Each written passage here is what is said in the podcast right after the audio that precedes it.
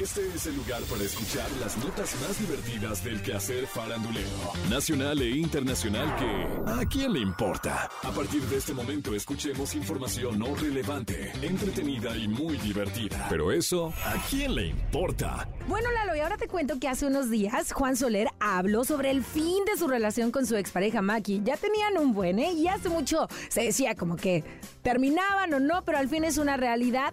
Al respecto comentó que al menos Maki fue muy honesta, que le dijo, tengo mi crisis, no sé dónde estoy parada, hacia dónde voy, y bueno, cuando no sabes a dónde vas, ya llegaste.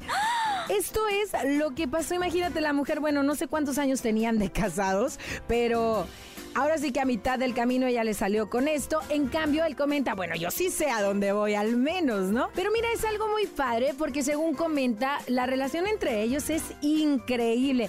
Se siguen llevando bien, se van de vacaciones, obviamente se van a comer con sus hijas, siguen conviviendo y esto se me hace muy padre. Dice que tiene una relación muy amable con ella y esto está bien porque asegura que siempre va a ser la mamá de sus hijas y bueno, va a seguir siendo para él siempre la señora Maki de la cual se enamoró. Así dice Juan Juan Soler. Y bueno, tras el divorcio, ambas partes han hablado de lo duro que fue separarse. Incluso Juan comentó que debido a la depresión que sufrió, tuvo que tomar terapia para superarlo. Y bueno, Lalo, te cuento que a tres años de haberse separado de Maki, pues ya, Juan Soler está más estable, más feliz con su primera novia. ¿Qué? ¿Puedes creer? Volvió al pasado. Y bueno, dice que la distancia pues no le importa, aunque ella vive en Argentina, llevan una relación muy bonita, muy adulta, muy honesta, como de concepto, pero es una linda relación Todas las noches hablamos. Imagínate, dice que se queda dormido ahí hablando con ella en el teléfono. Pero si a Juan Soler le gusta el recalentado, ¿eso a quién le, importa? Hace unos días,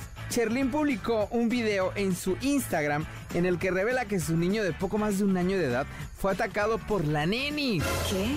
¡Ay, Neni, es su perrita. Sí, en el video se le nota preocupada y revela que luego de un largo día de trabajo fue a su casa por su hijo André y se enteró de que su perrita lo había mordido en la mejilla. ¡Ay! Cherlin confesó que su hijo suele ser muy brusco al mostrar su cariño por la neni, por lo que cree que eso desató el ataque, además de que la perrita no está acostumbrada a convivir con niños.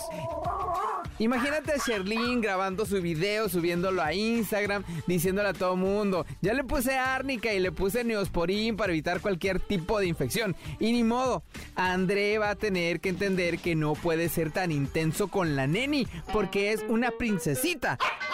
Imagínate que Sherlyn mostró una foto en la que deja ver cómo quedó el rostro del niño tras ser mordido por la perrita y explicó que al día siguiente acudió al pediatra pues quería estar completamente segura de que la lesión de André no era de gravedad. Eso se podría interpretar de mil maneras que si Cherlin no le pone atención a su hijo, que si quiere dar la nota con algo tan personal, que si solo lo publica por lucirse, o que si la neni debe ir a una sesión espiritista con el encantador de perras, eso ¿a quién Buddha!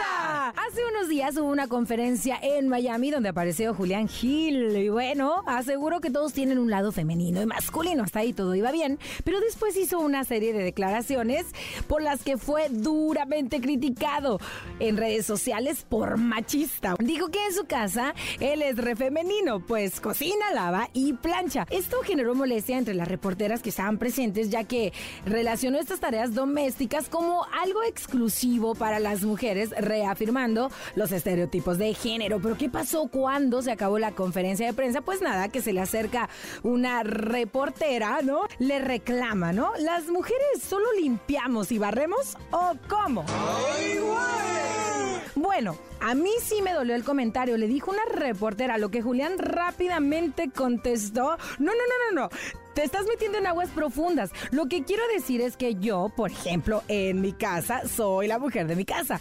La reportera trataba de explicarle por qué su comentario era machista. Entonces, solo las mujeres limpiamos. Ella seguía insistente. Tu lado femenino es porque limpias. La reportera, ¿no? Seguía. Julián Gil intentó defenderse diciendo, lo que te quiero decir es que yo tengo un lado muy femenino como todos los hombres lo tenemos. Mi lado femenino es atender las cosas de la casa porque me gusta hacerlo. Me gusta lavar, planchar y cocinar. En la casa, el que cocina soy yo. Aquí la pregunta es... ¿Verdaderamente las reporteras se sintieron ofendidas con este comentario o solo quisieron ir por la nota? La verdad, eso a quién le importa. Esto fue. Esto fue. ¿A quién le importa? Las notas más divertidas del quehacer farandulero nacional e internacional. Porque te encanta saber, reír y opinar. Vuélvenos a buscar. ¿A quién le importa?